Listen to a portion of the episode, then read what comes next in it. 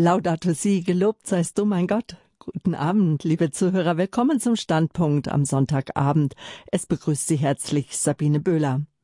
Wie Papst Franziskus in seiner Enzyklika Laudato Si 2015 schreibt, der Sonntag ein Tag der Heilung, der Beziehung des Menschen zu Gott, zu sich selbst, zu den anderen und zur Welt gewährt.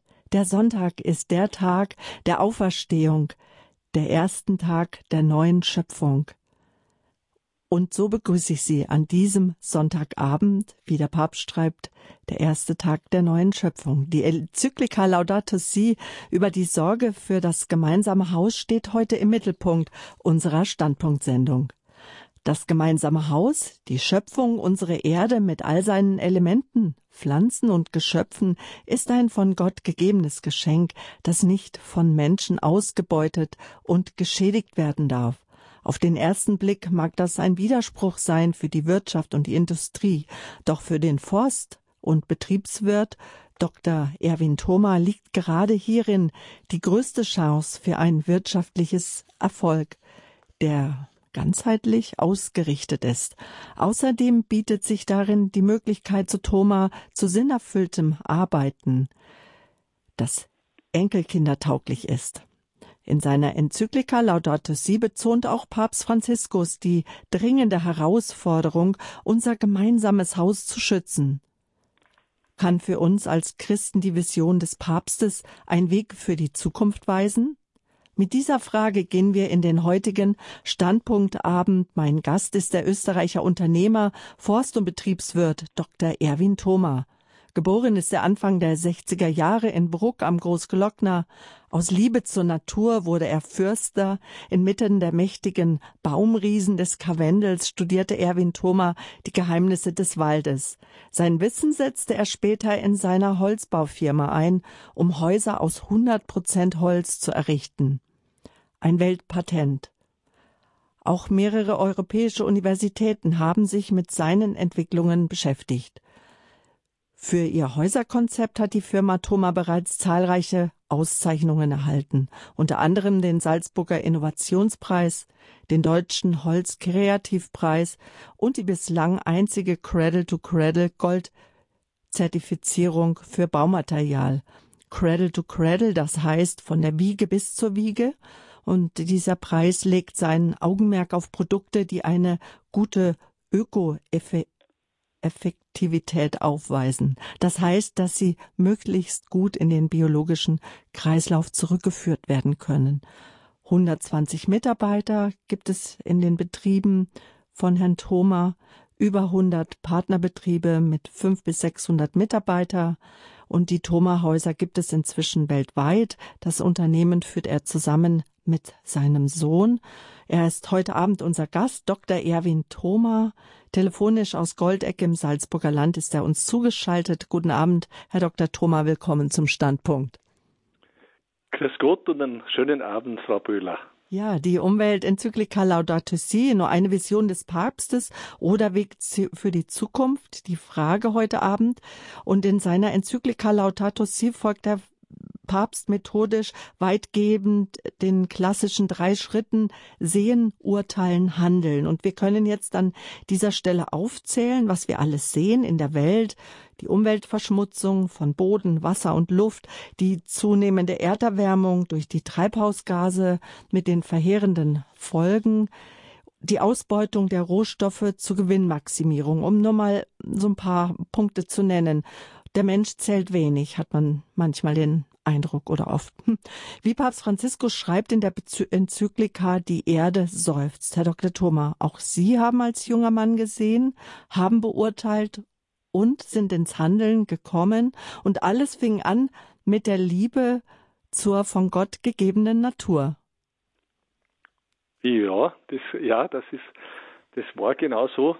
Und es ist ja eigentlich wenn ich jetzt etwas dazu sagen soll mein, vom, zu meinem Werdegang, ich wollte ja nie Unternehmer werden. Das war nicht mein Plan, eine Firma zu gründen und, und, und schon gar nicht, dass das diese Größe erreicht, sondern mein Traum als junger Mann war es, Förster zu werden, in den Wald zu gehen.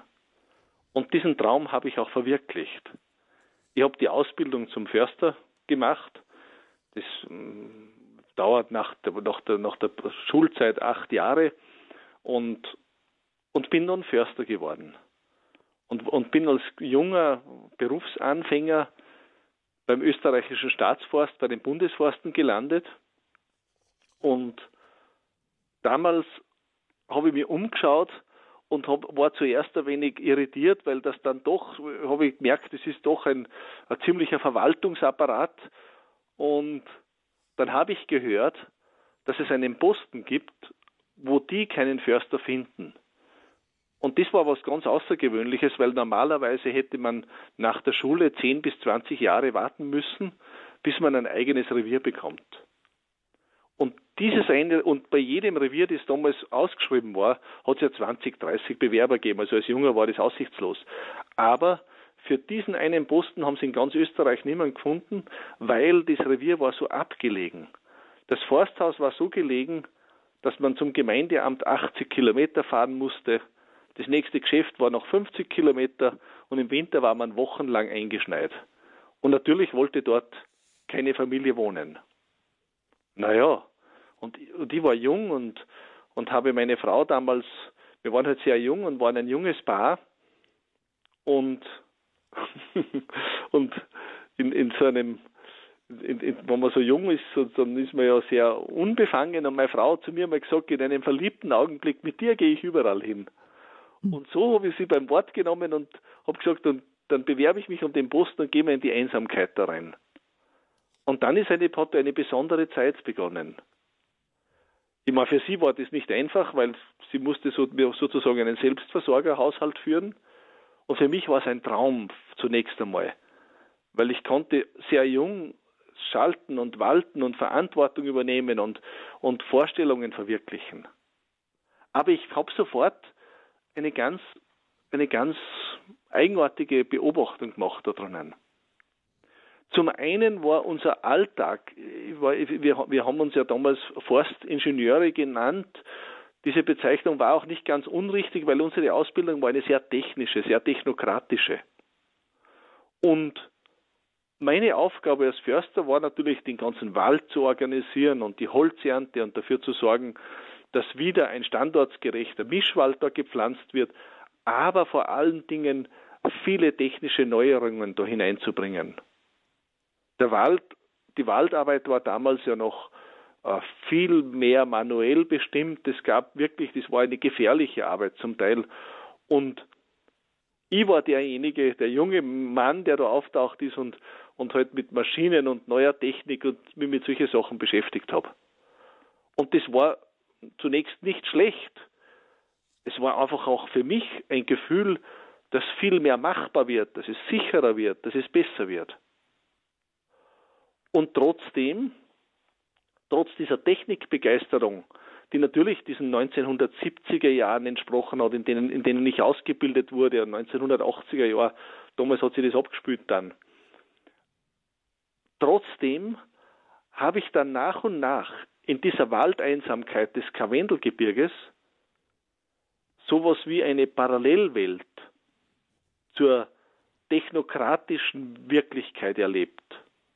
Auf der einen Seite war es die Welt, in der man uns das Gefühl gegeben hat und wo man so, dass, was, dass wir selbst die Dinge im Griff haben, dass wir das Geschehen dort im Wald selbst beherrschen, dass wir entscheiden, dass wir sozusagen so kleine Lenker sind.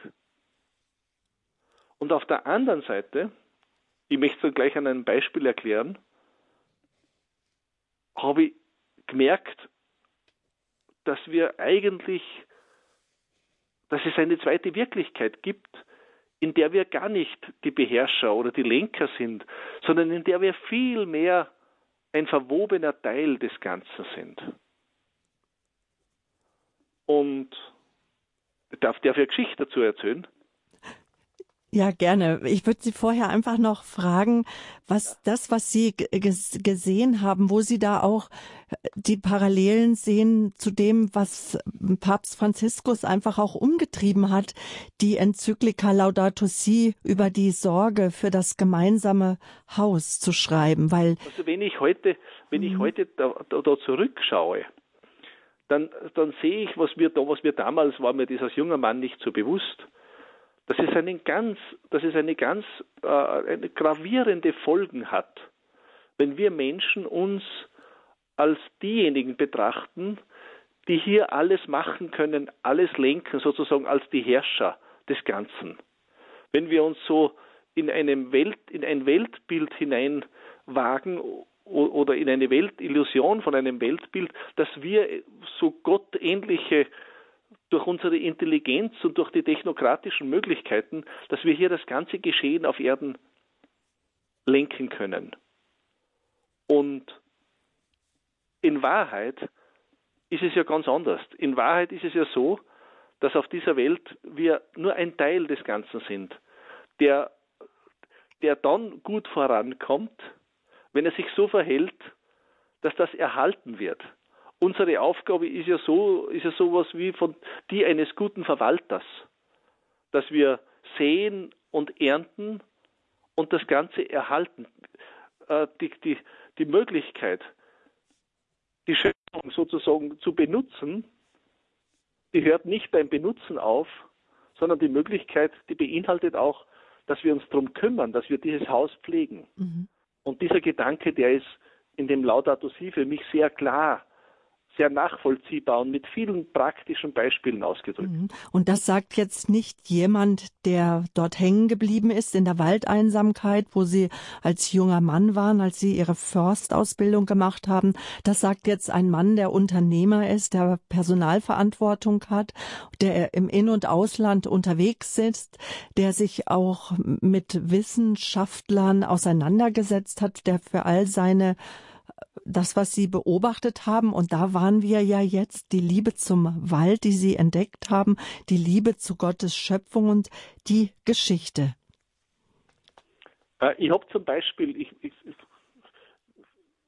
ich habe zum Beispiel einmal eine erlebt, dass eines Tages haben zwei Männer an mein Forsthaus geklopft. Und ich habe geschaut, wer da kommt. Und dann haben sich die vorgestellt und haben gesagt, sie sind zwei Geigenbauer. Und Sie haben gehört, dass in diesen Hochtälern vom Karwendelgebirge früher große Geigenbauer ihr, das Holz für ihre Instrumente gefunden hätten. Ob ich bereit bin, mit ihnen so, solche Bäume zu suchen. Und ich habe mich, das Thema nur vom Hörensagen gekannt und es hat mich interessiert und habe ich gesagt, ja, ich gehe mit.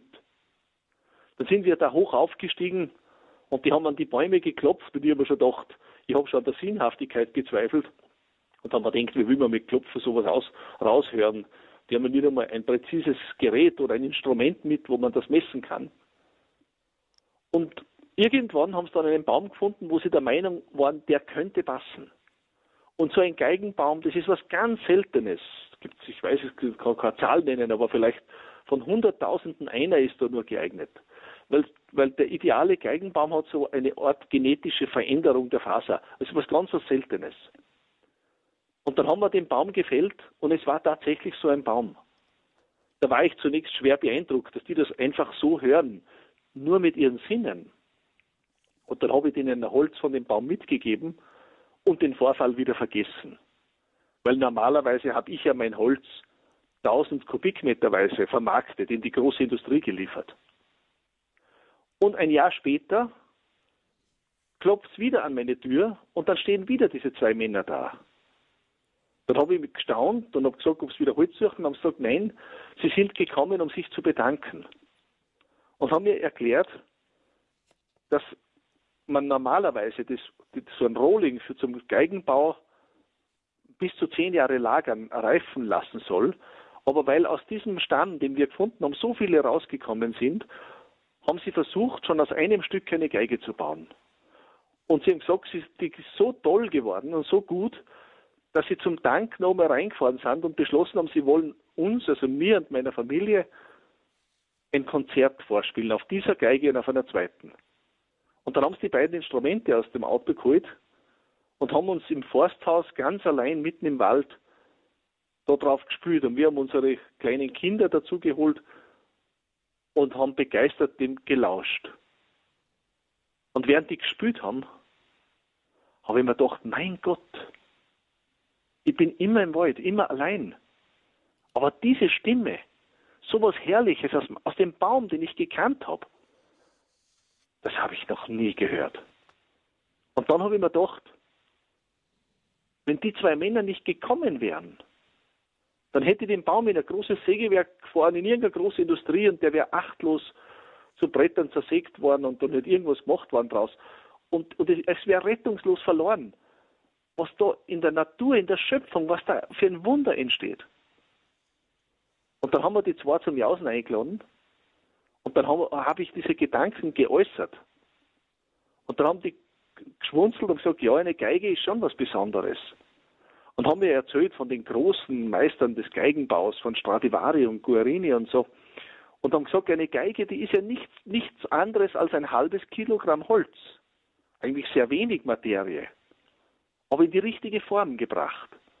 Und haben gesagt, stellen Sie sich vor, diese Geigen, diese großen Meistergeigen sind 400 Jahre alt und immer noch Kulturschätze für die ganze Menschheit.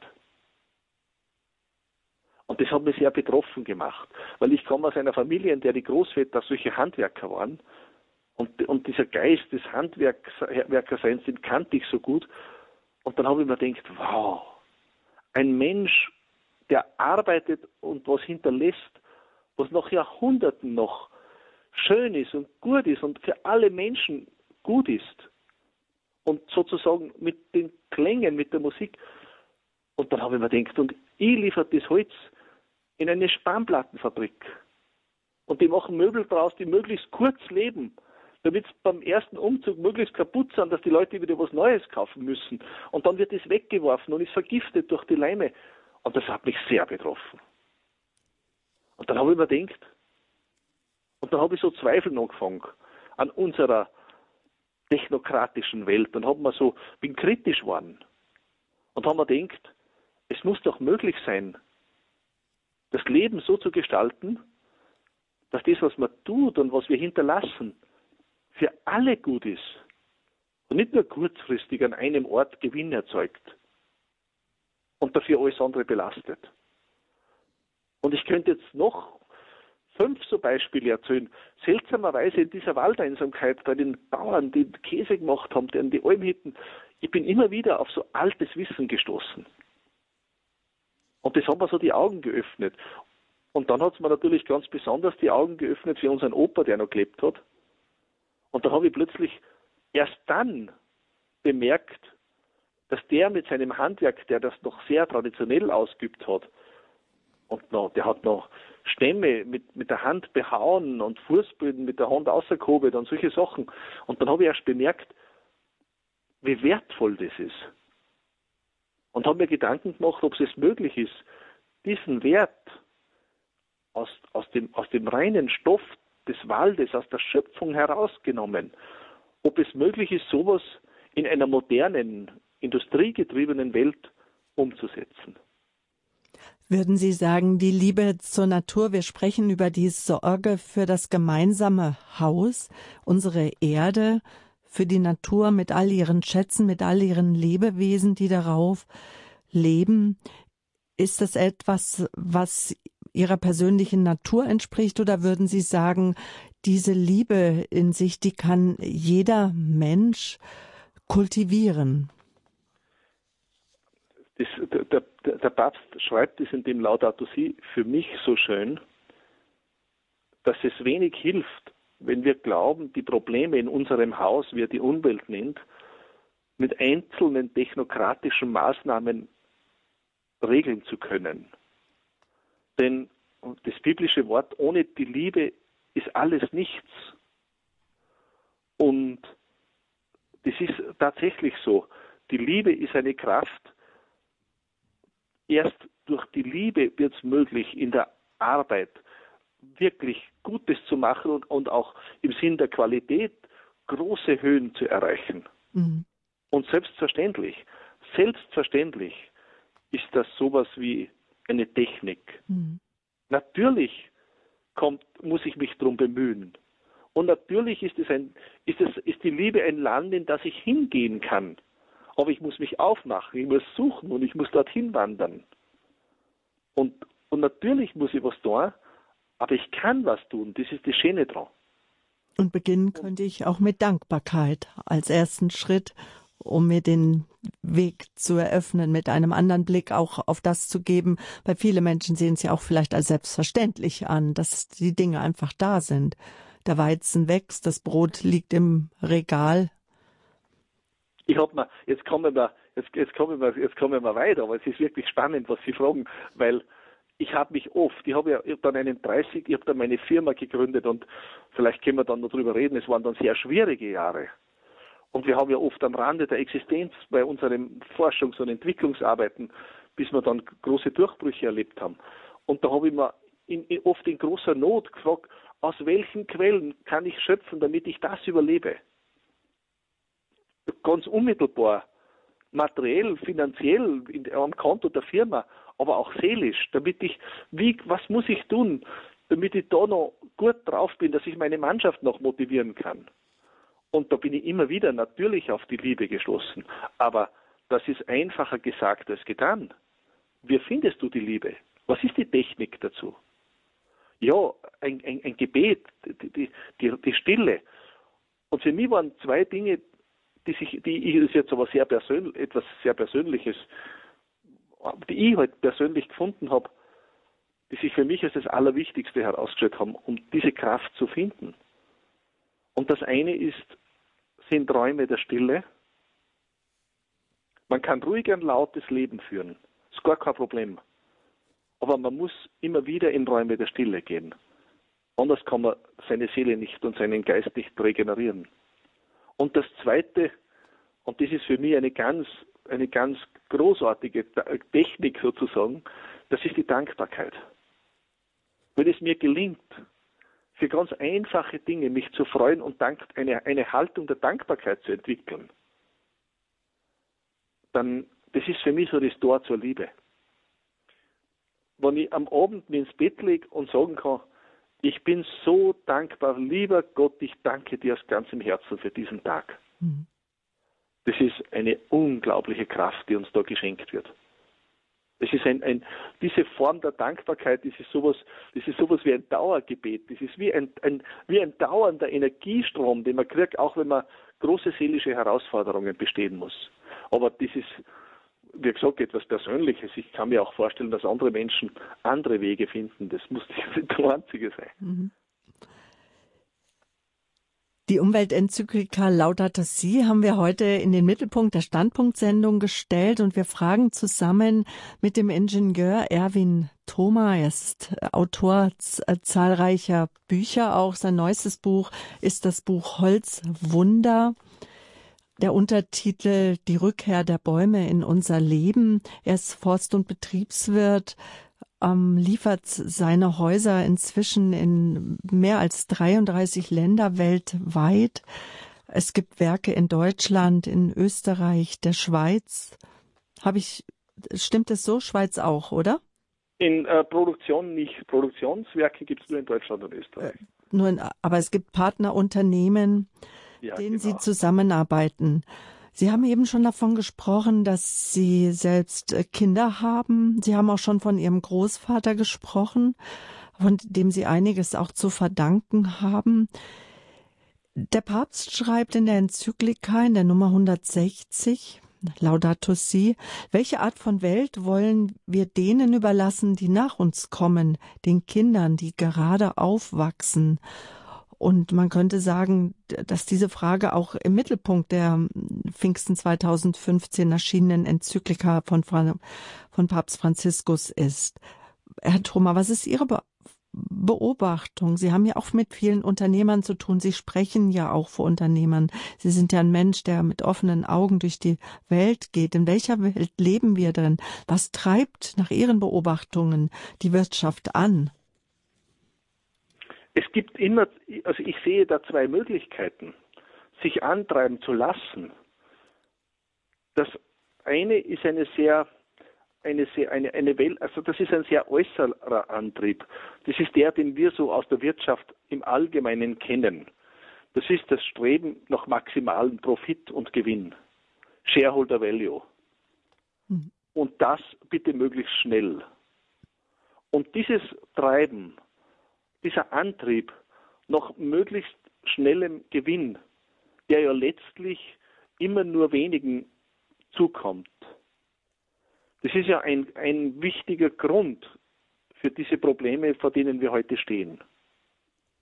Das ist die eine Möglichkeit. Ich stelle aber fest, wenn ich mich umschaue, dass, dass dieses Modell für die Menschen selbst, die es betreiben, kurzfristig immer wieder recht gut funktionieren mag für Einzelne. Langfristig bewährt es sich nicht. Und das Zweite, was ich erlebt habe, ich bin da auch so hineingewachsen und, und, und, und wir, haben, wir haben versucht immer zu sagen, wir dürfen nicht naiv sein. Wir dürfen nicht blauäugig sein. Natürlich, wenn ich ein Unternehmen führe, müssen meine Zahlen in Ordnung sein. Natürlich kann ich nicht ein Haus bauen und dann, und dann äh, einen Verlust machen. Da gibt es meine Firma nicht mehr lange und dann gefährde ich die Arbeitsplätze meiner Mitarbeiter. Aber die Zahlen, das Geld, das betrachte ich so wie, das, wie mein Werkzeug. Das ist etwas, das muss in Ordnung sein. Das muss geregelt sein, es muss klar in einem guten Zustand sein, aber es ist niemals das Ziel. Und wenn wir das, dieses, dieses Werkzeug Finanzen und Geld zum Ziel erheben, dann haben wir einen Götzen zum Ziel erhoben, dann gehen wir in die falsche Richtung.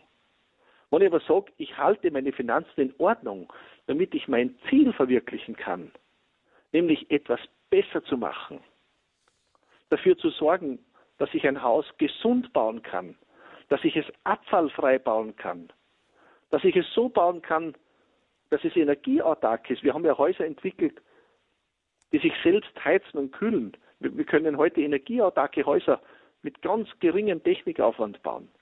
Wenn ich solche Ziele dann erreiche, das ist das Ziel. Das Ziel eines Unternehmers, das muss doch sein, etwas zu tun, das für alle gut ist.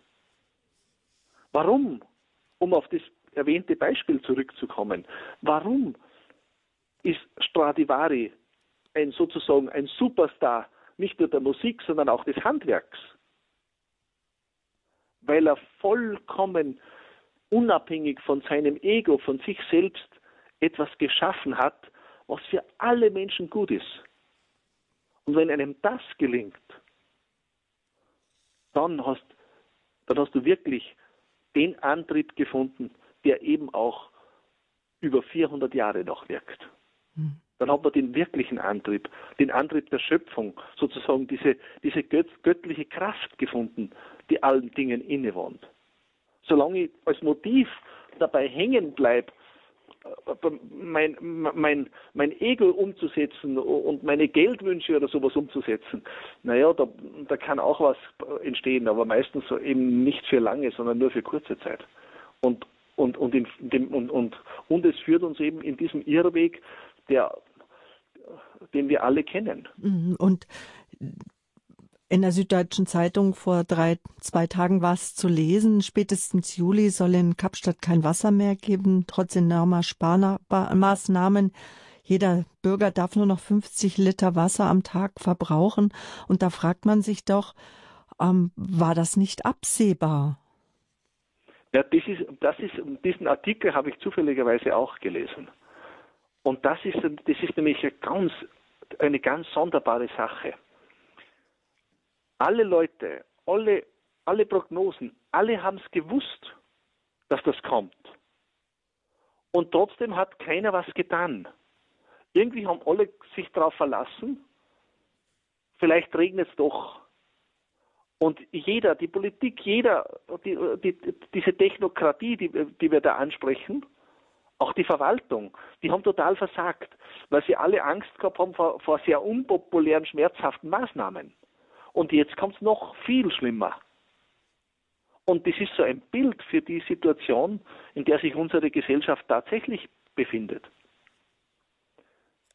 Ich, meine, ich darf von meinem eigenen Bereich reden von, von, ich bin ja in der Bauwirtschaft, ich habe in den letzten zehn Jahren über 1000 Bauprojekte in 30, in, in 30 Länder abgewickelt. Ich weiß, was da läuft.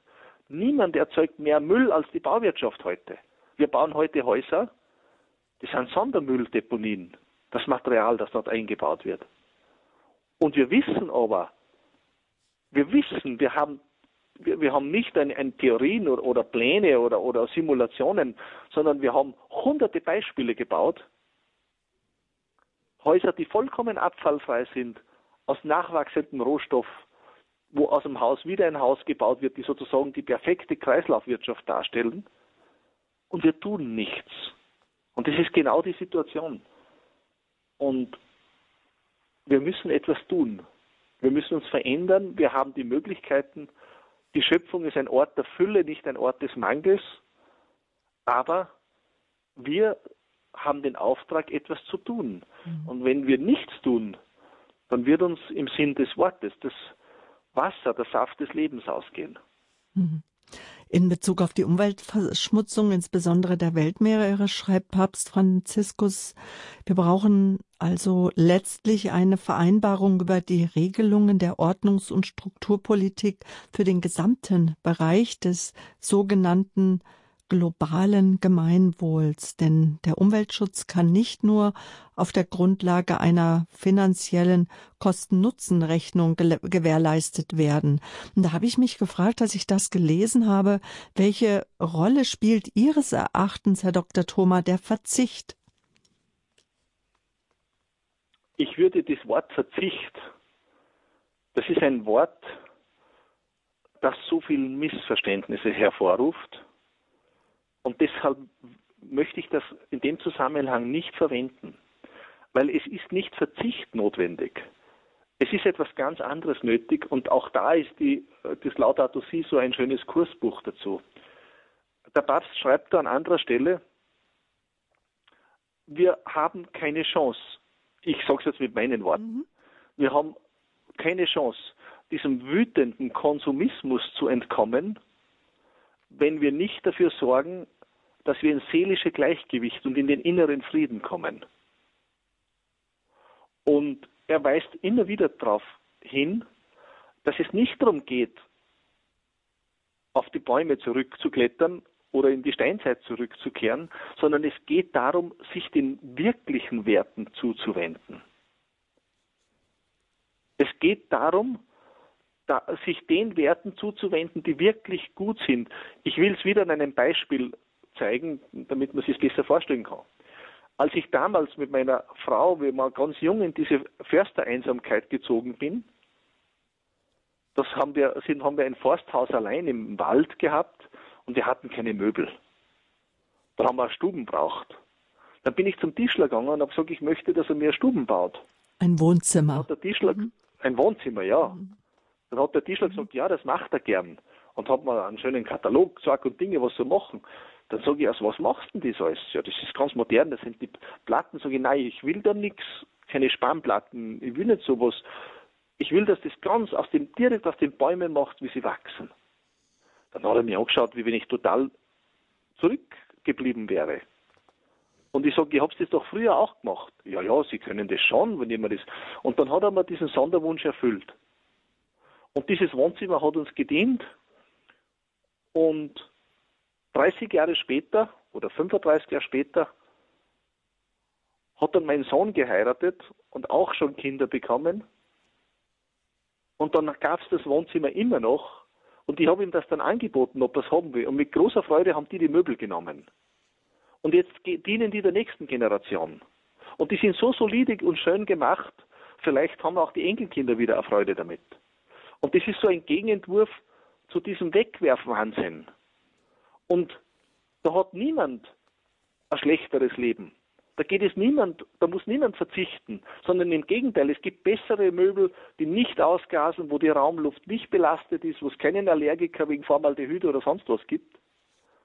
Und es gibt keinen Verzicht, aber es, sind, es wurde auf die richtigen Werte geachtet.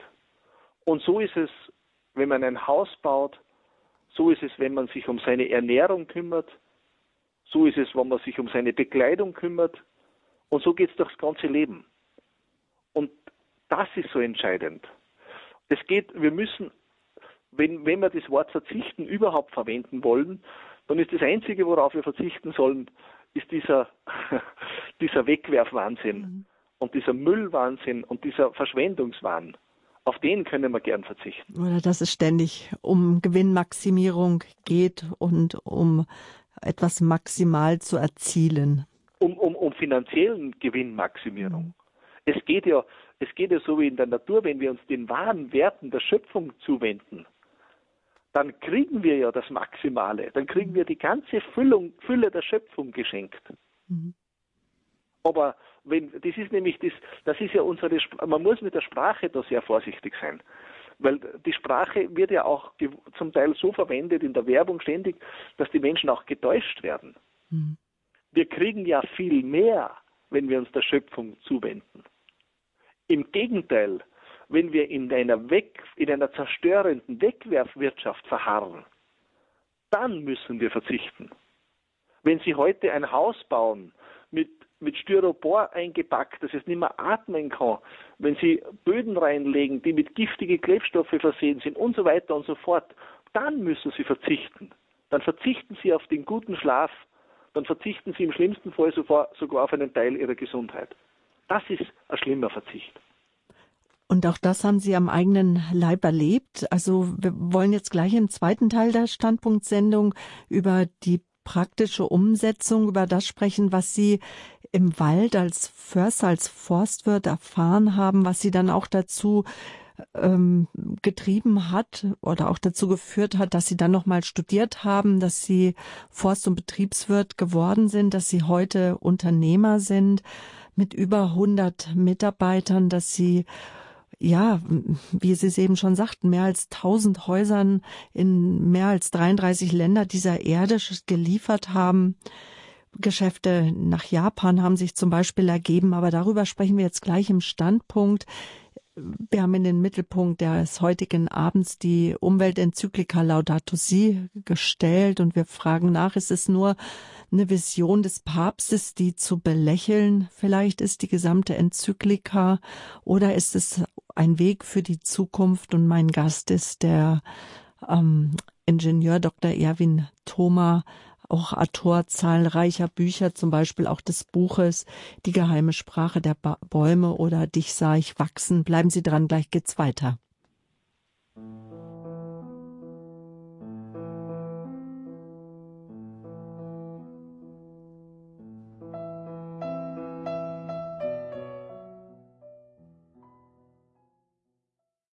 Willkommen zum Standpunkt am Sonntagabend hier bei Radio Horeb. Mein Name ist Sabine Böhler und mein Gast ist Dr. Erwin Thoma. Er ist Forst- und Betriebswirt und er hat sich einen Namen gemacht da er Häuser aus Vollholz baut und sein Credo ist, lassen wir die Bäume wieder Teil unseres Lebens sein. Sie eben haben Sie erzählt, als Sie als Forstwirt gearbeitet haben, haben Sie Wohnzimmermöbel oder Stubenmöbel gebraucht. Sie haben sich Vollholzmöbel bauen lassen, aber dann später hatten Sie wohl doch Möbel aus geleimten Hölzern und eines Ihrer Kinder oder Ihre Kinder sind beide daran erkrankt und das war nochmal so ein weiterer Meilenstein hin auch ähm, zum Unternehmertum und zu den Patenten, die Sie sozusagen auch haben. Ja, das war, wie unser, wie unser Ältester dann in die Schule gekommen ist, haben wir dieses einsame Tal verlassen, nach fünfeinhalb Jahren.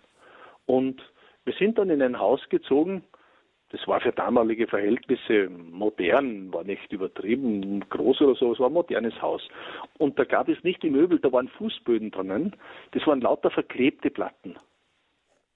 Und aus diesen Fußböden, das haben wir natürlich nicht gewusst, ist aus dem Kleber sind Emissionen raus, äh, rausgegast und kaum war man in dem Haus, sind die Kinder krank geworden, zwei unserer Kinder und die haben Husten gehabt und, und, und, und, und, das ist immer schlimmer geworden.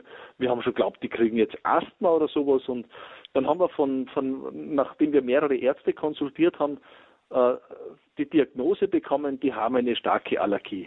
Die sind allergisch. Gegen diese, gegen diese Holzleime, die da durch die Platten in dem Haus schon drinnen waren, wo wir eingezogen sind. Und dann waren wir natürlich bestürzt und die hätten dann starke Medikamente wurden verschrieben, Cortison und haben hat meine Frau die, den Beipackzettel gelesen und gesagt, und das kann ich den Kindern doch nicht geben. Wenn die das nehmen, haben die irgendwann solche Schäden, die Nebenwirkungen. Und dann haben wir halt so beratschlagt Und der Opa hat gesagt, ja, wenn das Zeug die Kinder schädigt, dann streißen wir es doch raus. Ganz einfach.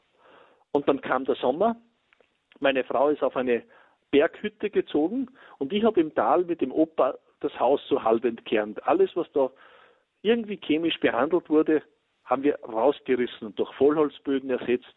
Und, und, und auch bei den, bei einigen, aber bei Möbel waren nicht so viele, ein paar, die haben wir auch noch austauscht, wo irgendwo ein Schmauplatten war. Und wir haben das eben alles entfernt. Und im Herbst sind die Kinder runtergekommen und die waren gesund.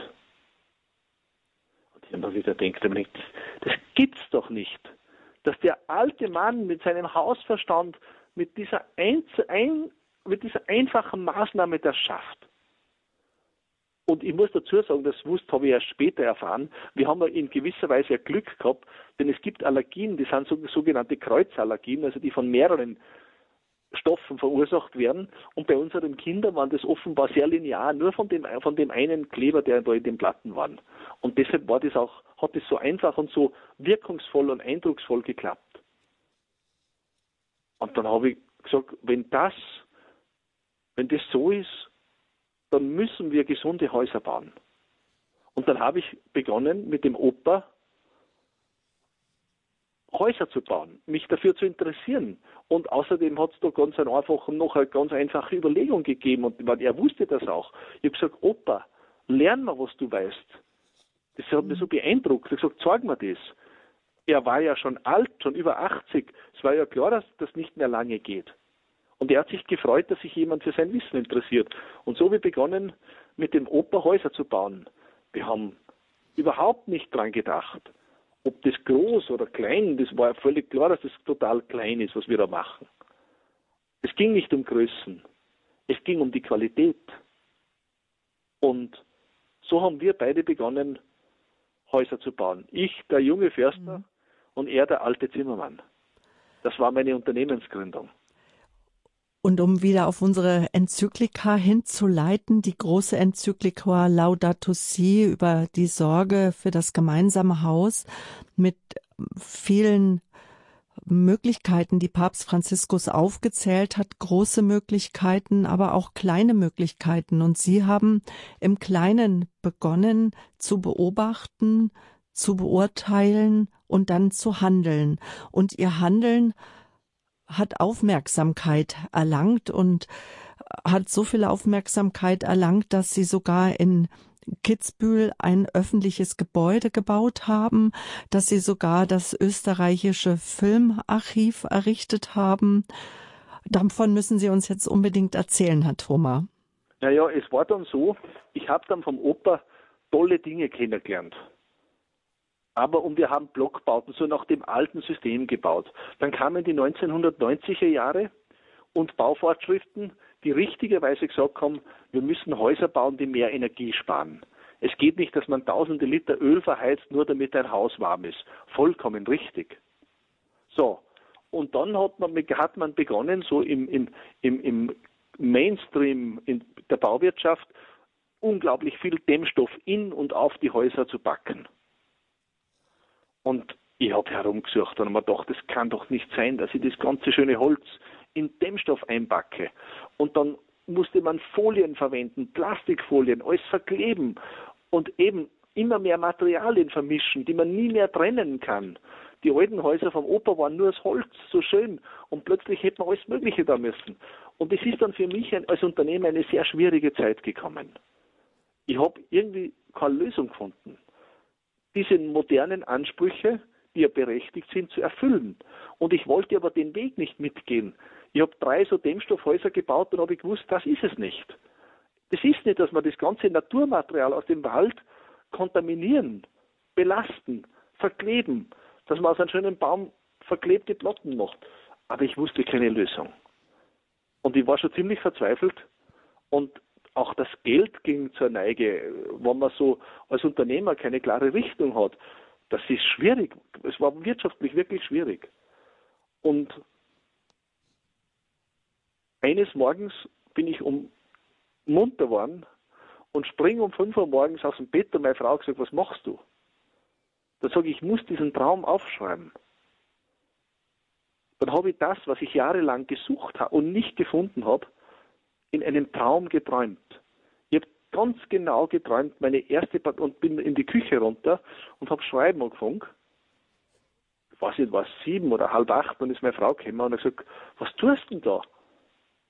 Und da habe ich schon 10, 15 Blätter Papier beschrieben gehabt und das war meine erste Patenturkunde. Das wurde mir sozusagen im Schlaf geschenkt. Und dann haben wir gelernt, Häuser ganz aus nachwachsendem Rohstoff zu bauen, so dass man keine Dämmstoffe, keine Folien, nichts braucht, dass sie atmungsaktiv, aber, diffusion, aber winddicht sind. Und das gab dann eine wirklich eine, das ist sowas, wie soll ich sagen, wir wurden nach und nach zum Technologieführer im Holzbau. Und aus den Einfamilienhäusern sind dann immer auch größere Bauten gekommen. Wir haben dann erste Hotels gebaut. Da habe ich Brandschutztests machen lassen. Durch den Massivbau haben wir den damaligen Brandschutz versechsfacht. Dann haben wir, also es war eine sehr aufregende Zeit und wir sind nach und nach draufgekommen. Wenn man an oberster Stelle sich darum kümmert,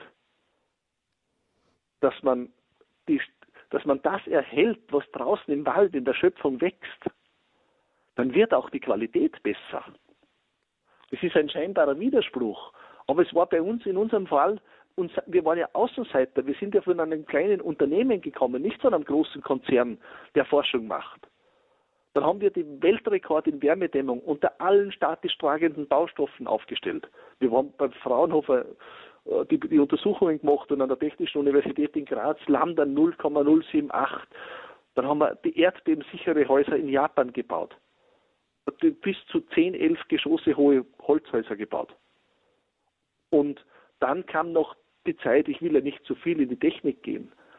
Und dann haben wir uns damit beschäftigt, haben gesagt, wie wäre es, kann es gelingen, ein Haus zu bauen, in dem man überhaupt nicht mehr heizen muss. Damit man nicht so viel Technologie einbauen muss, so komplizierte Lüftung, Steuerungssysteme, die am Ende keiner mehr warten kann oder die zumindest sehr aufwendig sind. Dann haben wir mit, mit, äh, mit, mit ganz tollen Wissenschaftlern, mit Thermodynamikern, die sonst Verbrennungsvorgänge in Verbrennungsmotoren optimieren, habe ich, haben wir da eine, eine so ein, ein Team von Wissenschaftlern motivieren können, dass sie mit uns die Thermodynamik im Ameisenhaufen im Wald untersucht haben. Weil im Ameisenhaufen gibt es in der Mitte drin, in jedem Haufen der roten Waldameise, gibt es eine Kammer, wo die Eier gelegt werden. Das wusste ich als Förster und als Biologe habe ich das gewusst, wo die Temperatur nicht schwankt. Die haben ein unglaublich ausgeklügeltes Kühl- und Heizsystem, ohne Energie dafür zu verbrauchen von außen mit diesem Wissen sind wir dann wieder zurück in die Bautechnik gegangen und ich habe dann die ersten Häuser gebaut, die sich ganz von alleine heizen und kühlen. Wir waren natürlich dem Markt um Jahre voraus und sind es heute noch. Und, und das, das Wachstum des Unternehmens, das war für mich und ist für mich überhaupt nicht wichtig, auch heute nicht. Weil, was ist das, mal 100, 120 Mitarbeiter, das ist eh winzig wenn man es international betrachtet. Und es ist sehr groß, wenn ich es betrachte, wenn ich es mit unserem Beginn vergleiche. Aber das zählt nicht. Wichtig ist, dass jeder Mensch, der dort arbeitet, dass es dem gut geht. Wichtig ist, dass jeder Kunde, der von uns ein Haus gebaut kriegt, dass der dort gesund ist da drinnen, dass es ihm besser geht wie vorher. Und wichtig ist, dass es für unsere Kinder, für Nita, für meine, für alle Kinder, für alle Enkelkinder gut ist, was wir da tun. Und wenn wir so denken, wenn wir dieses, genau dieses Wort in Liebe denken, dass wir auf unser Haus dieses Wort der Enzyklika des Papstes, wenn wir das in Liebe denken, dann kriegt man, das ist meine Erlebenserfahrung, die ich machen durfte, für die ich so dankbar bin, dann kriegt man auch bei ganz bei ganz materiellen, technischen Dingen, bei Entwicklungsfragen, bei kaufmännischen, unternehmerischen Fragen, da kriegst du eine Kraft, e-, einen Schub, der ist, der ist göttlich. Und, und, und das ist ja unsere Aufgabe, das zusammenzuführen, das in unserem Leben umzusetzen. Deshalb sind wir ja da. Erwin Thoma ist unser Gast. Er ist Autor, Forst- und Betriebswirt, als Jugendlicher wurde er zunächst Förster. Er hat den Wald beobachtet, die Bäume beobachtet. Es gibt bestimmte Erlebnisse, die ihn dahin geführt haben, wo er jetzt steht, nämlich als Unternehmer und aber vor allen Dingen, was ich heraushöre bei Ihnen, Herr Thoma, sind Sie jemand, der sich die Faszination Faszination über Gottes Schöpfung bewahrt hat, obwohl sie jetzt viel in der Welt herumkommen, sicherlich nicht unbedingt in einfachen ähm, Hotels absteigen, sondern auch schon in den Genuss gekommen sind äh, von einem eher wohlhabenden Leben, anders als damals als Förster im Wald in einem Selbstversorgerhaus. Und dennoch haben sie, sagen sie, äh, man kann sich die Einfachheit bewahren, man kann den Blick auf die Menschen bewahren, man kann den Blick bewahren für äh, Gottes Schöpfung. Und äh, als wir uns auf die Sendung vorbereitet haben, haben Sie selber gesagt, dass die Enzyklika Laudato Si eigentlich jeder Unternehmer unterm Kopfkissen li liegen haben sollte und studiert haben sollte, weil sie da für sich selber so viel herausgezogen haben.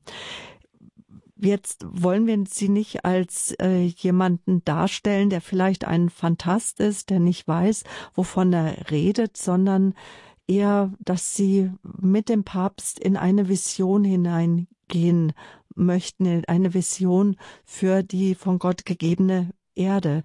Wie kann jetzt das Denken und auch das, ähm, die Forderungen des Papstes, wie kann das so praktisch in der Wirtschaft umgesetzt werden? Was, was sind da so Ihre Beobachtungen?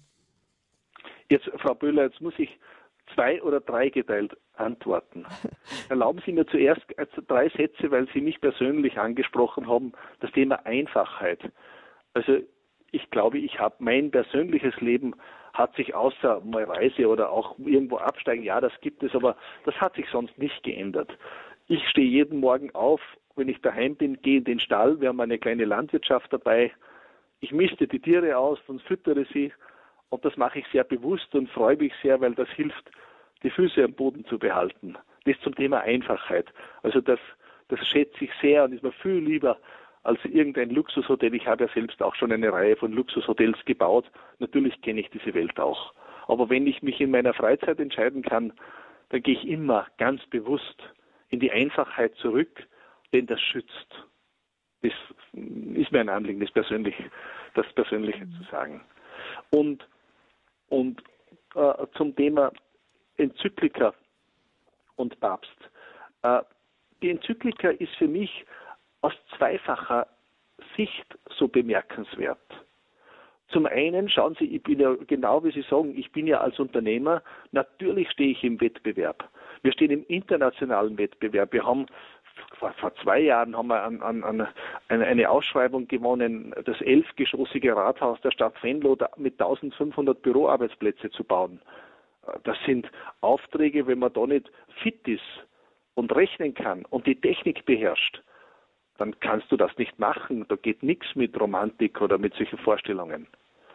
Aber das ist ja, das, das ist ja dieser vermeintliche, dieser, dieser große Irrtum.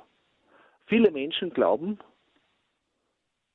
äh, Religion, das Gemeinwohl, die Liebe zur Schöpfung, das kann man in sein, das ist eine Privatsache, die wickelt man in seiner Freizeit ab.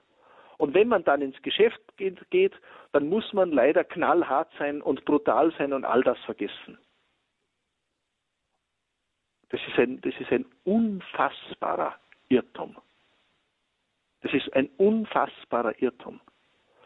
Äh, diese Enzyklika des Papstes ist für mich nämlich nicht nur eine ausgezeichnete, ja die beste Anleitung für eine Gemeinwohlökonomie, die ich kenne. Nein, sie ist auch ein Erfolgsmodell, weil wer es schafft, sich mit seinem ganzen Herzen, mit seiner ganzen Liebe, seiner Arbeit hinzugeben, der macht die Arbeit am allerbesten. Und dieses Geheimnis, das wird so, das wird so verleugnet wenn wir sagen, wir müssen in der Arbeit gegen unseren Gewissen handeln. Das ist eine Katastrophe. Wenn ich gegen mein Gewissen jemand ein Haus verkaufen müsste, ich glaube, ich wäre der, wär der schlechteste Unternehmer und der schlechteste Verkäufer, den es gibt. Ich könnte das nicht. Aber weil ich weiß, dass jeder Mensch, den ich bediene, dass es dem richtig gut geht, wenn er das macht. Deshalb sind wir so erfolgreich. Das ist es, was ich jeden Tag meinen Mitarbeitern sage. Ich sage, ihr müsst bei jedem anderen Kunden mehr aufpassen, wenn, ihr für euch selbst baut. Das ist eure Kraft. Diese Liebe der Schöpfung, diese Liebe zum Mitmenschen, das ist die einzige Quelle, die uns Kraft gibt. Alles andere führt zur Erschöpfung. Warum haben wir diese Modekrankheit Burnout so häufig? Weil so viele Menschen so schrecklich gezwungen sind, Dinge zu tun, von denen sie, und wenn es nur im Unterbewusstsein ist, von denen sie letztlich wissen, dass sie nicht gut sind. Ich, hab, ich bin kein, ich, bin, ich halte mich nicht für einen besonders belastbaren Superman oder so. Aber ich habe nie auch nur das Gefühl gehabt, ich nähere mich einem Burnout, solange ich die Freude an meiner Arbeit nicht verliere. Und, und diese Weisheit, die ist für mich in der Enzyklika noch wichtiger, wie, die Anleitung, wie, wie, nur, wie nur die Anleitung die Umwelt, äh, äh, die, das, äh, irgendein Umweltproblem zu lösen. Das ist ja auch, was der Papst schreibt. Es geht nicht darum, einen Teilbereich zu lösen. Es geht auch nicht. Weil große Probleme kann man nur dann lösen, wo man große Energien freisetzt. Und wie wir wissen, wenn man einen Berg versetzen will, dann braucht man Glauben, sonst geht es nicht. Mhm. Und er setzt ja auch auf, auf Dialog. Miteinander reden, austauschen, und man kann ja. sich wirklich fragen, wenn man vorher geredet hätte, wäre es vielleicht so weit gekommen, jetzt mit dem Wasser in Kapstadt, dass die Wasservorräte ausgehen. Es geht um den Sch Schutz der Erde in der Enzyklika. Es geht um über die Sorge für das gemeinsame Haus. Jetzt könnte man sich ja fragen, Herr Dr. Thoma, wenn wir jetzt alle beginnen würden, unsere Häuser in Europa aus Holz zu bauen, würde das nicht zur nächsten Raubbau führen äh, und dass, dass alle Wälder gerodet werden müssen? Gibt es genug Holz? Das ist eine schöne Frage, weil wir, ich, ist, wir verwenden jetzt natürlich immer mein Beispiel des Hausbauens, weil ich da als Unternehmer daheim bin. Mhm. Diese Haltung grundsätzlich gilt ja für jede Branche, aber ich beantworte sie gern. Das ist eine ganz wichtige Frage äh, würden wir alle Häuser in Deutschland aus Holz bauen, alle Ein- und Zweifamilienhäuser, dann bräuchte man ein Fünftel des deutschen Waldes, den Zuwachs, der dort nachwächst. Das heißt, man müsste, würde das nicht leer hacken, sondern nur das, was dort nachwächst. Dann könnte man laufend alle Ein- und Zweifamilienhäuser mit Holz bauen. Das heißt, in Mitteleuropa haben wir viel mehr Holz, als wir brauchen. Es gibt aber auch Länder, die nicht so viel Wald haben. Und das Entscheidende ist nicht die Entnahme des Holzes aus dem Wald, sondern das Entscheidende sind zwei ganz andere Faktoren, die viel zu wenig öffentlich bekannt sind oder überlegt werden. Das eine ist, wenn wir etwas aus der Natur entnehmen, das gilt für Holz, das gilt für alle Rohstoffe, für seltene Erden, für Erze, für alles, dann haben wir die Verpflichtung, wenn wir dieses Geschenk der Schöpfung entnehmen, dann haben wir die Verpflichtung, es so zu bearbeiten, dass es immer wieder verwendet werden kann. Das heißt, wenn ich aus dem Holz, aus dem Wald eine Spannplatte mache, die durch die Klebstoffe vergiftet sind, so dass ich sie nach Gebrauch nur mehr wegwerfen kann, dann ist es in, meine, in meinen Augen ein Vergehen an der Schöpfung. Wenn ich aber ein Haus so baue, dass ich es vollkommen chemiefrei mache, dann kann ich aus jedem Haus, das rückgebaut werden wird, wieder ein neues machen. Das heißt, die wichtigste Rohstoffquelle ist dann eines Tages sind die Häuser und die Städte. Die Stadt selbst wird zum Materiallager und zum Materiallieferanten. Wir müssen wieder dorthin, wo mein Großvater schon war. Die Häuser vom Opa. Wissen Sie, was aus denen passiert, wenn heute eins abgerissen würde, die werden nicht, weil so, so schön sind, dass niemand reißt ab, aber wenn es passieren würde, die sind ja nur aus handbehauenem Holz gebaut. Wenn sowas wegkommt, dann laufen die Tischler und bemühen sich um jedes Brett und um jeden Balken, denn das wird teuer als Altholz wiederverwendet für Innenverkleidungen, für Möbel, für alles Mögliche. Wenn Sie ein Haus aus den 70er Jahren abreißen, müssen Sie umgekehrt teuer bezahlen, weil es, es auf die Sondermülldeponie kommt. Ja, oder es gibt Lärmstoff, äh, äh Lärmschutzwelle. Mhm. Genau. Also das heißt, wir müssen das Material so verwenden, dass es in einer, in, in, nach dem Prinzip einer Kreislaufwirtschaft wiederverwendet wird. Ich möchte ein anderes Beispiel bringen. Schauen Sie, Elektrogeräte. Wir hören heute, dass durch die vielen Handys seltene Erden wie zum Beispiel Coltan zu Ende gehen und, und auch die Problematik Batterieautos, das ist dasselbe. Der ganze Kongo ist politisch destabilisiert und wird verwüstet, weil alles, was, weil dort das Koltan vorkommt, da wird alles umgegraben, rausgeholt, was geht. Und dann, wenn man so ein Handy nicht mehr braucht, werfen wir es weg. Das ist eine Katastrophe. Man könnte ein Handy ganz einfach, es gibt solche Geräte, anders konstruieren, dass ich aus dem Handy wieder das Handy mache. Dass ich nicht das Koltan aus der Erde hole, sondern dass ich es auf derselben Kaskade wiederverwende. Mhm. Und das ist es, was wir tun müssen. Diese Rohstoffquelle der Wiederverwendung, ist ganz entscheidend, die ist wichtiger wie der Wald. Mhm. Und das Zweite ist, wir bauen Häuser, ich kenne sonst niemand. Wir geben, ich gebe für jedes Bauwerk, wurscht, ob es ein Hotel oder ein Hochhaus oder ein kleines Einfamilienhaus ist, ich garantiere 50 Jahre Kondensat- und Schimmelfreiheit, weil ich weiß, das Haus lebt sowieso jahrhundertelang. Das heißt, wir müssen über die Lebensdauer unserer Güter nachdenken. Die meisten unserer Gebrauchsgüter sind ja heute so konstruiert und so designt, dass sie bewusst, dass bewusste Sollbruchstellen geplanter Verschleiß eingebaut ist. Dass sie ja nicht so lange halten, dass man schneller wieder Geschäft machen kann. Das ist, das, ist die, das, ist die, das ist die dümmste Form der Verschwendung, die man sich vorstellen kann, aber es ist Teil unserer Wirtschaftskultur. Und das sind Dinge, die nicht gehen. Und das sind Dinge, wo man eben Laudato Si lesen soll, dann kommt man drauf, dass das ein Wahnsinn ist. Laudato Si, die Enzyklika von Papst Franziskus über die Sorge für das gemeinsame Haus erschienen am 24. Mai 2015. Das war an Pfingsten. Diese Enzyklika steht im Mittelpunkt unserer heutigen Sendung. Wir stellen Ihnen Erwin Thoma vor besser gesagt, Erwin Thoma lässt uns teilhaben an seinem Lebenswerk und ein Stück weit einen starken Satz fand ich jetzt, dass Sie sagen, Einfachheit schützt. Es gibt aber Menschen, die müssen global, die müssen groß denken, wenn sie Leiter sind von Unternehmen, vielleicht von Pfarrgemeinden, auch Familienoberhäupter da muss man sehen, dass ähm, ja, dass man auch mit den verfügbaren Mitteln, die man hat, dass man irgendwie auch hinkommt. Und jetzt in diese Diskussion, ob jetzt Laudato Si nur eine Vision des Papstes ist oder auch ein Weg für die Zukunft, ein gangbarer Weg. Wir möchten jetzt einsteigen ins Gespräch, in die Diskussion mit Ihnen, liebe Zuhörer. Mich würde auch interessieren, ja, wie das auf Sie auch äh, gewirkt hat, die Ausführungen von Herrn Thoma und wie, was Sie sehen, was Sie wie beurteilen und wo Sie sich ein Handeln auch wünschen. Lassen Sie uns da ins Gespräch kommen.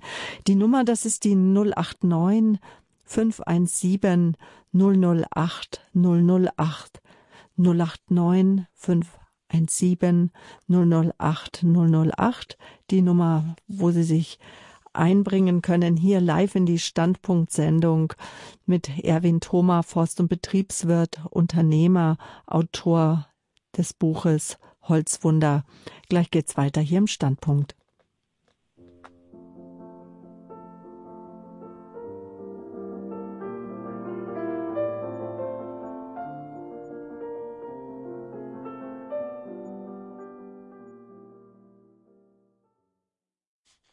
Willkommen zum Standpunkt. Guten Abend. Schön, dass Sie eingeschaltet haben. Wir sind im Gespräch mit Dr. Erwin Thoma und auch mit Ihnen, liebe Hörerinnen und Hörer. Die Enzyklika Laudato Si steht im Mittelpunkt unserer heutigen Standpunkt-Sendung. Es geht um den guten Umgang mit der Schöpfung und wie jeder einzelne von uns gefordert ist, zu sehen, zu urteilen und zu handeln. Frau Fechler, Sie haben uns angerufen. Sie sind unsere erste Hörerin heute Abend. Grüße Gott. Danke auch für Ihre Moderation, Frau Böhler. Sie haben so geschickt die nach der Zwischenfrage am Anfang zurückgeleitet zu der Geschichte, die Herr Dr. Thoma erzählen wollte. Also ich hatte auch diese Frage zunächst, wenn man nur Holzhäuser baut, kriegen wir dann unseren Wald nicht mehr, also geht unser Wald kaputt, aber das ist ja schon geklärt. Dann habe ich gedacht, als ich das Thema sah, oh, die hast du noch nicht gelesen, die Enzyklika, habe sie mir vorgekramt und habe allerdings von hinten angefangen und war so sofort auch begeistert, auch zum Beispiel ja auch das Gebet für die Erde hinten und dann auch dieser Schluss, dass Papst Franziskus trotz dieser großen Sorge um unsere Schöpfung, um die Schöpfung, um die Umwelt. Es war auch übrigens das Thema von dem Weltgebetstag der Frauen aus Surinam, mhm. ähm, dass er doch so viel Vertrauen hat, dass Gott uns bei all dieser Sorge nicht verlässt. Er verlässt uns nicht, er lässt uns nicht allein, denn er hat sich endgültig mit unserer Erde verbunden. Und seine Liebe führt uns immer dazu, neue Wege zu finden. Er sei gelobt. Das ist ja das Thema eigentlich der Enzyklika. Das fand ich schon mal sehr schön. Und dann noch meine, auch, es gibt viele Fragen, aber die Frage, diese Holzhäuser, es gibt ja auch in Schweden schon lange Holzhäuser, die mit diesen weißen Streifen um die Fenster und so. Äh, das ist wieder ganz was anderes, glaube ich. Sind die dann auch so mit diesem schlimmen Kit da verklebt? Und äh, kann sich denn so ein Holzhaus, ja, es muss ja nicht ein Luxushotel sein, kann sich das dann auch einer leisten, der eben äh, nicht so zu den oberen 10.000 gehört, weil das ja doch eine spezielle ähm, doch ein spezieller Bau ist. Mein Neffe, einer meiner Neffen baut zum Beispiel Lehmhäuser, ist ja auch wohl mehr naturverbunden. Oder äh, wäre das auch erschwinglich für Leute, die eben, ja, so Familien, die sich sowas bauen wollten? Wunderbare Frage, Frau Fechler. Dankeschön. Herr Dr. Thoma. Danke, Frau Fechler. Also zu dem, zu dem Preis. Äh, das ist mit normalem Bau durchaus vergleichbar. Also wenn Sie sagen, ich lasse mir vom Baumeister ein Haus bauen, noch so einen Plan auf dieser und dieser Ausbaustufe, dann können Sie mit vergleichbaren Kosten rechnen. Man muss eines wissen, bei so einem Holzbau, wie wir das machen, kostet die Hülle etwas mehr, dafür müssen Sie weniger in die Technik, in die Haustechnik investieren und sie haben fast gar keine Betriebskosten, Heiz- und Kühlkosten. Also über zehn Jahre gerechnet ist es in den allermeisten Fällen sogar günstiger. Mhm. Das ist durchaus äh, leistbar. Ich kann natürlich mit jedem Material, das gilt nicht nur für Holz, auch sehr teuer bauen. Das ist eh klar, ich kann mit jedem Material in der Ausstattung alles Mögliche machen. Aber interessant ist immer, wie günstig kann ich bauen. Und ich sage, solche, also Quadratmeterpreise quer durch die Welt, natürlich gibt es in verschiedenen Regionen verschiedene Arbeitskosten und so weiter, aber quer durch die Welt bewegt sich das im Durchschnitt zwischen 2.000 und 3.000 Euro pro Quadratmeter Wohnfläche. Und dann kann man sich ausrechnen, das, das sind die normalen Baukosten, die es, die es sonst auch kostet. Wir haben zum Beispiel vor zwei Jahren in Dresden äh, vier, fünfgeschossige so Geschosswohnbauten errichtet mit Wohnungen. Das, da kosten die Wohnungen gleich viel, wie wenn sie daneben im, im neu errichteten Steinbau äh, die Wohnung kaufen. Also das ist durchaus vergleichbar, sage ich mal. Es ist immer so natürlich ein, dass einmal ein Haus dort zwei, drei Prozent mehr oder eine Wohnung dort ein paar Prozent mehr, ein paar Prozent weniger. Aber diese Unterschiede sind dann viel mehr der Lage und der Ausführung geschuldet wie dem Material. Habe ich damit alle Fragen beantwortet? Darf keine mehr stellen, weil die anderen noch drin sind. Sie verfügen allein über dieses Patent, die Häuser so, äh, also auch Wärmeschutz, den Wärmeschutz so anzubringen, schon im Holz allein, das kann man sich gar nicht vorstellen, äh, oder haben das andere jetzt schon gekauft, das Patent? Nein, also wir sind, wir, wir entwickeln sehr viel, wir haben viele, viele Patente angemeldet, aber ich kann dazu sagen, was uns eigentlich freut. Es gibt auch, wir werden auch schon kopiert, ja. mal besser, mal schlechter. Äh, solange man nicht kopiert wird, ist man ja im Markt noch gar nicht angekommen. Das sind ganz normale Dinge. Aber, aber freilich entwickeln wir laufend weiter und, und, und, und, und haben unseren eigenen Weg und unsere eigene Qualität, die wir anbieten. Klar. Aber es gibt, äh, der Holzbau insgesamt ist ja ein, ein Feld, in dem momentan sehr viel Wachstum stattfindet weil man eben sieht, man kommt an nachwachsenden Rohstoffen nicht mehr vorbei. Sie müssen sich ja vorstellen, allein Zement und Beton ist ein irrsinniger Energiefresser. Zement braucht so viel Energie, dass das kann man sich gar nicht vorstellen. Durch diesen Energieverbrauch ist der Energieaufwand der Bundesrepublik Deutschland mehr als die Hälfte des Gesamtenergieverbrauchs das geht Richtung 60 Prozent, wird nur für das Bauen und Betreiben unserer Häuser verwendet, weil eben Zement in seiner Produktion so energieintensiv ist. Und das sind, wir halten diese, die, wir halten solche Technologien schlicht nicht mehr aus. Das geht sich nicht mehr aus. Wir, wir hätten gar nicht so viel fossile Energie, so viel Öl und Gas, wenn wir beispielsweise jetzt die nächsten Länder, die sich modernisieren wollen in Afrika oder Indien, auch noch mit, mit den alten Technologien modernisieren wollen. Das ginge gar nicht. Und deshalb müssen wir neue Wege finden.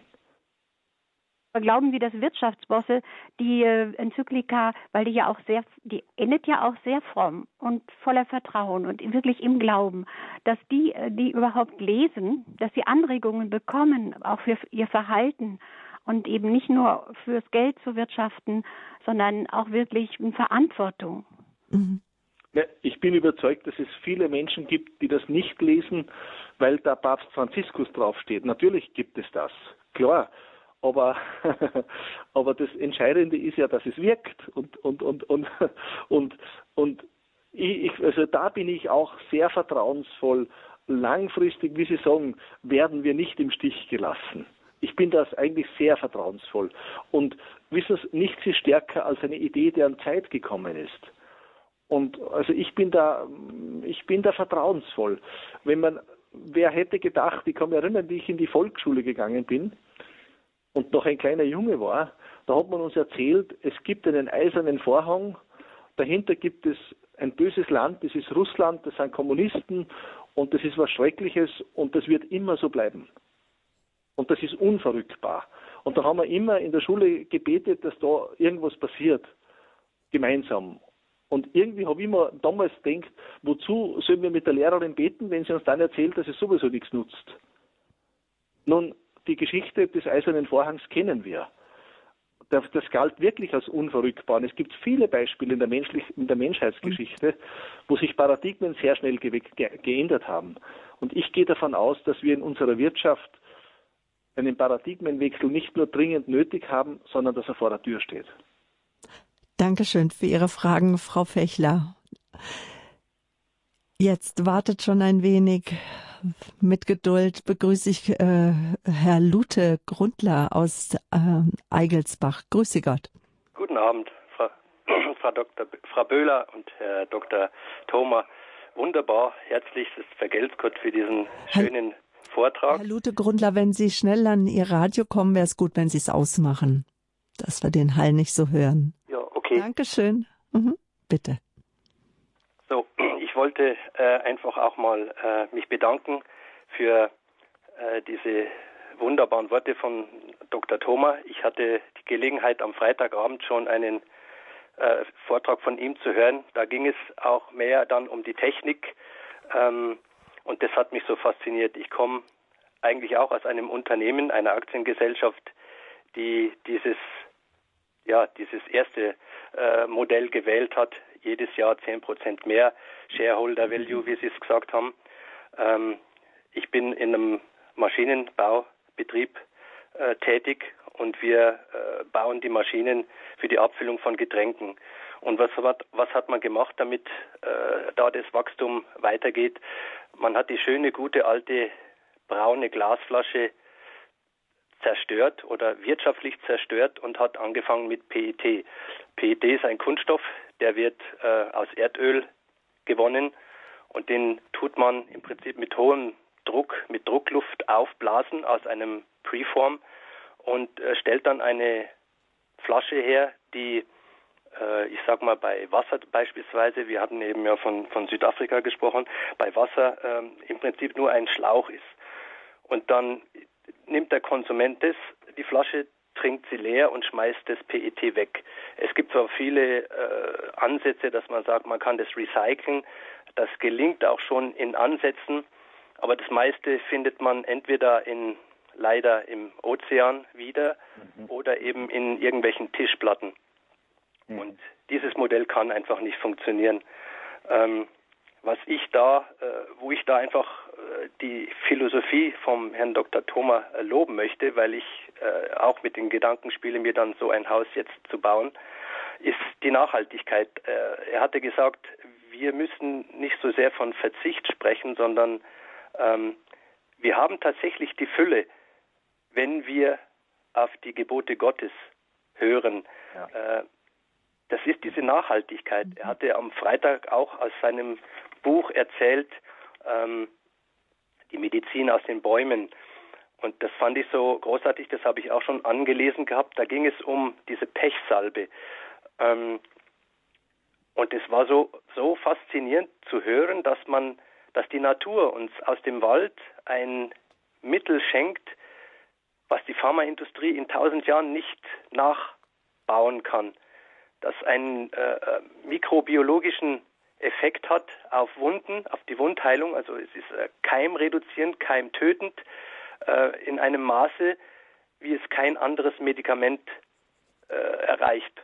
Und das ist genau die Fülle. Ich, ich finde es so faszinierend, Herr Dr. Thoma, wenn Sie erzählen vom, vom Wald, vom Holz, die Eigenschaften vom Holz, das ist, ja, dass es geradezu lebt, wie wir ähm, als Sie am Freitag erzählt haben von dem Molekül, das ja äh, die Atmung der Bäume, sprich das, die Photosynthese betreibt, dass dieses Chlorophyllmolekül im Prinzip in der Mitte sich nur in einem Atom unterscheidet von dem Molekül, das in unserer Blutbahn äh, das Hämoglobin bildet. Und genau. äh, mhm wenn wir das äh, so sehen, dann, dann sage ich ja, die, die Gebote Gottes müssen wir halten. Wir müssen nach dem Plan Gottes leben und auch arbeiten, weil Gott möchte ja die Fülle des Lebens für uns nicht. Er will ja den Mangel nicht. Und wenn wir in den Wald gehen oder auch auf die Wiese, einer natürlichen Wiese, dann haben wir diese Fülle.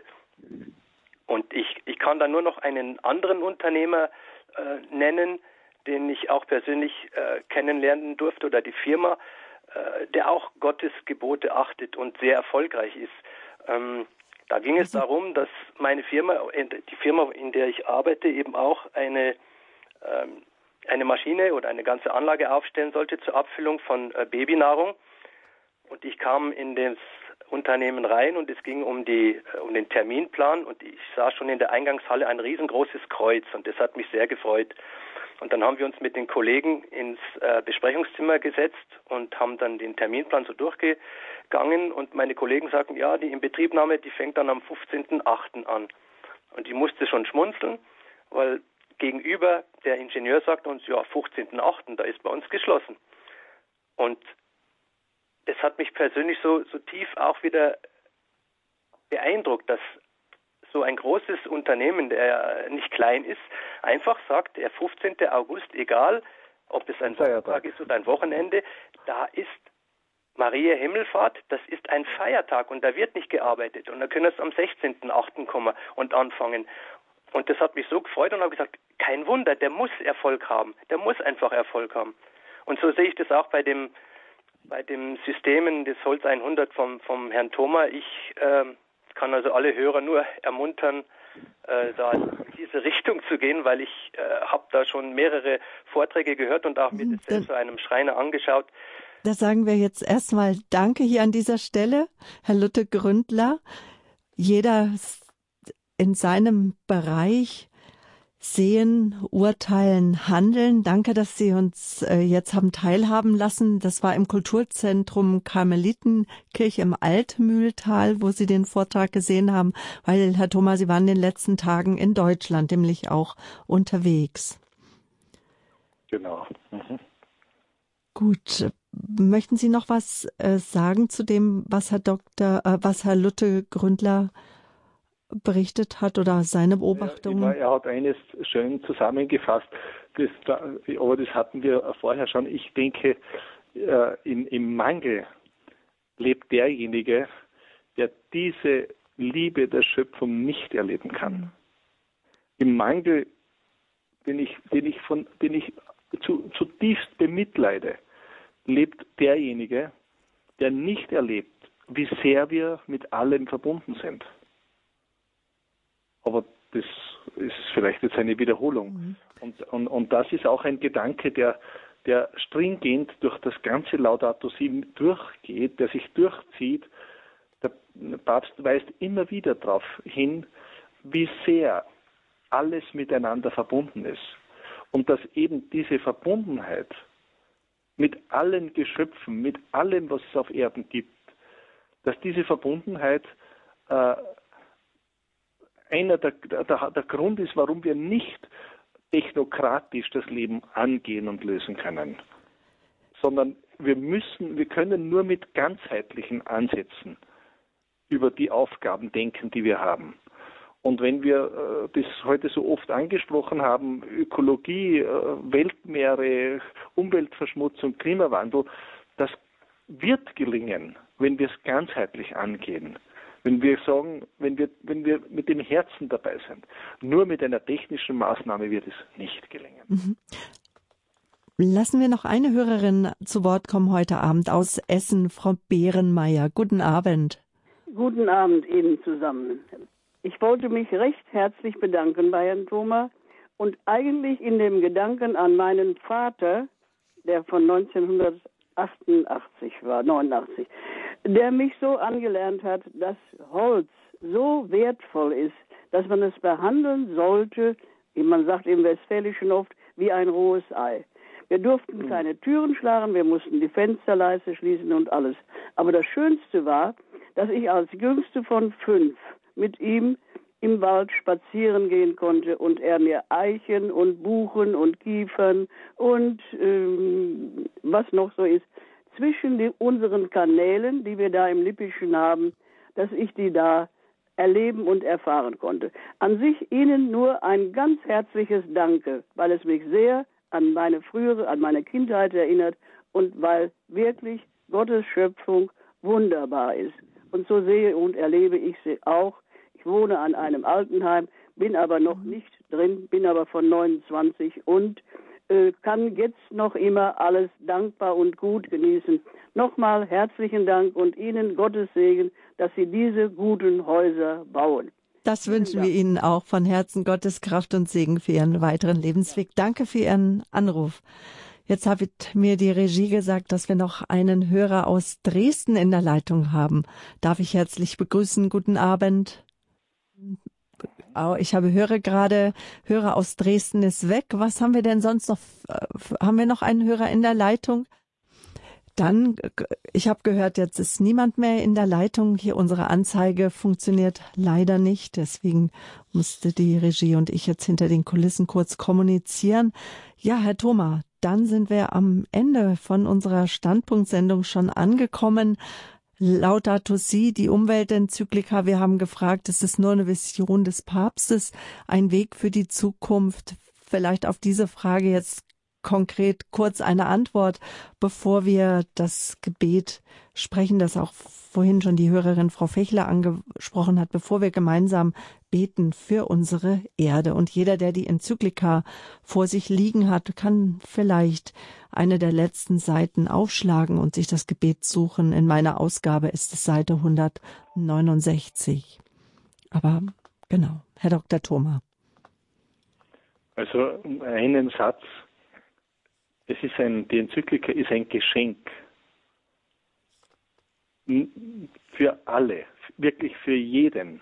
Nicht nur für jemanden, der ein Unternehmen leitet, so wie ich das mache, sondern für jeden. Weil jeder Mensch ausnahmslos jeder, kann in seinem Bereich etwas tun. Und dieses gemeinsame Tun in einer gemeinsamen Verbundenheit, das ist der Weg, der uns Kraft gibt und der uns Großes bewältigen lässt.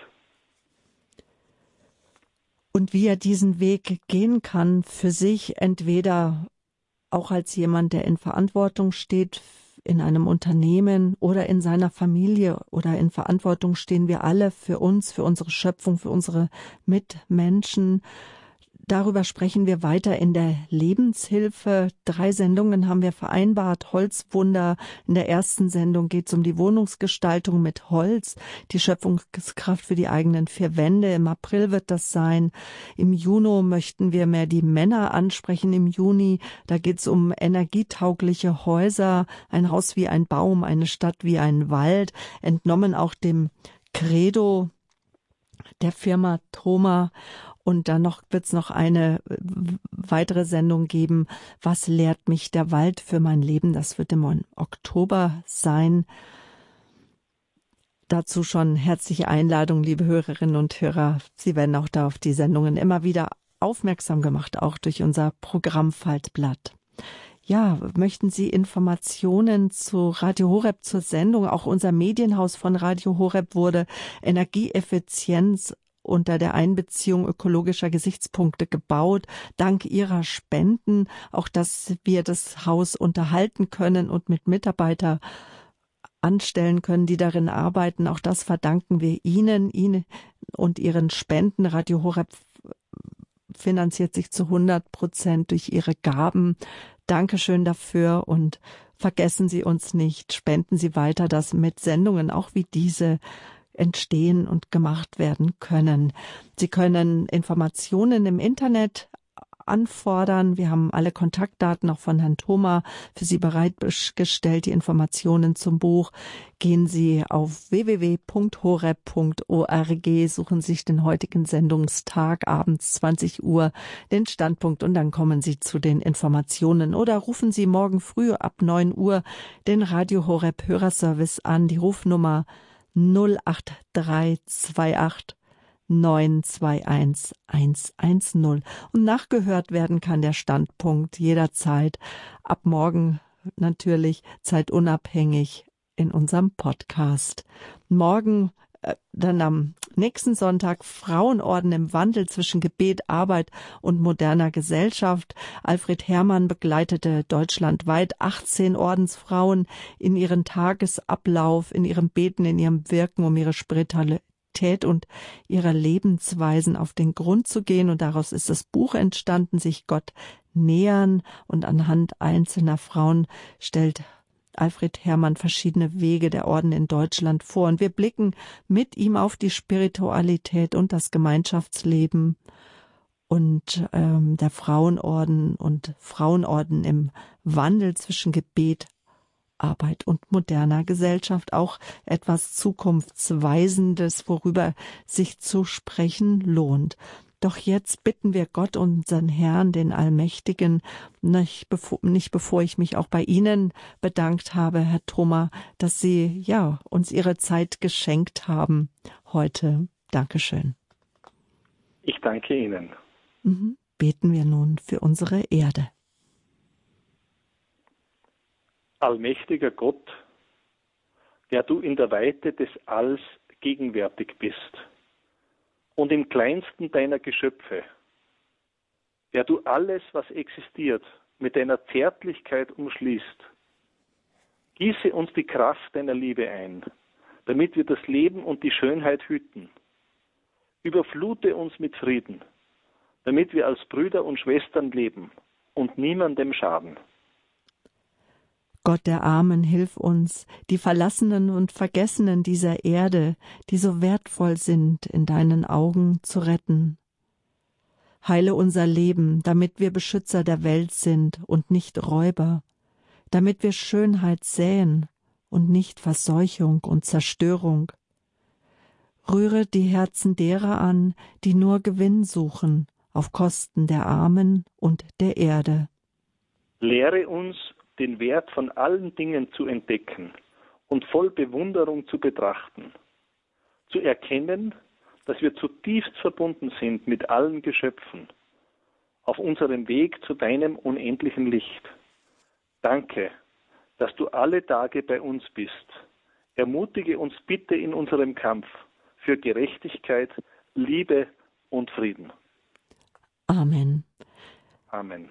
Damit verabschiede ich mich von Ihnen, liebe Hörerinnen und Hörer, für heute Abend.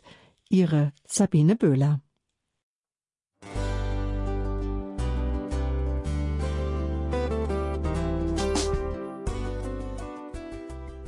Liebe Zuhörerinnen und Zuhörer, vielen Dank, dass Sie unser CD- und Podcast-Angebot in Anspruch nehmen. Wir freuen uns, dass unsere Sendungen auf diese Weise verbreitet werden. Dieser Dienst ist für Sie kostenlos. Für uns ist er allerdings mit einem nicht unerheblichen finanziellen Aufwand verbunden. Deshalb sind wir für jede Spende dankbar. Alle Bankverbindungen unserer Spendenkontos können Sie über unsere Homepage horeb.org unter dem Menüpunkt Spenden einsehen. Dort besteht auch die Möglichkeit, online zu spenden. Natürlich nach den neuesten Sicherheitsstandards. Sie können diese Informationen auch bei unserem Hörerservice unter der Telefonnummer 08328 921 110 erfragen. Ich wiederhole die Rufnummer 08328 921 110. Vergelt's Gott für Ihre Unterstützung. Ihr Pfarrer Kocher.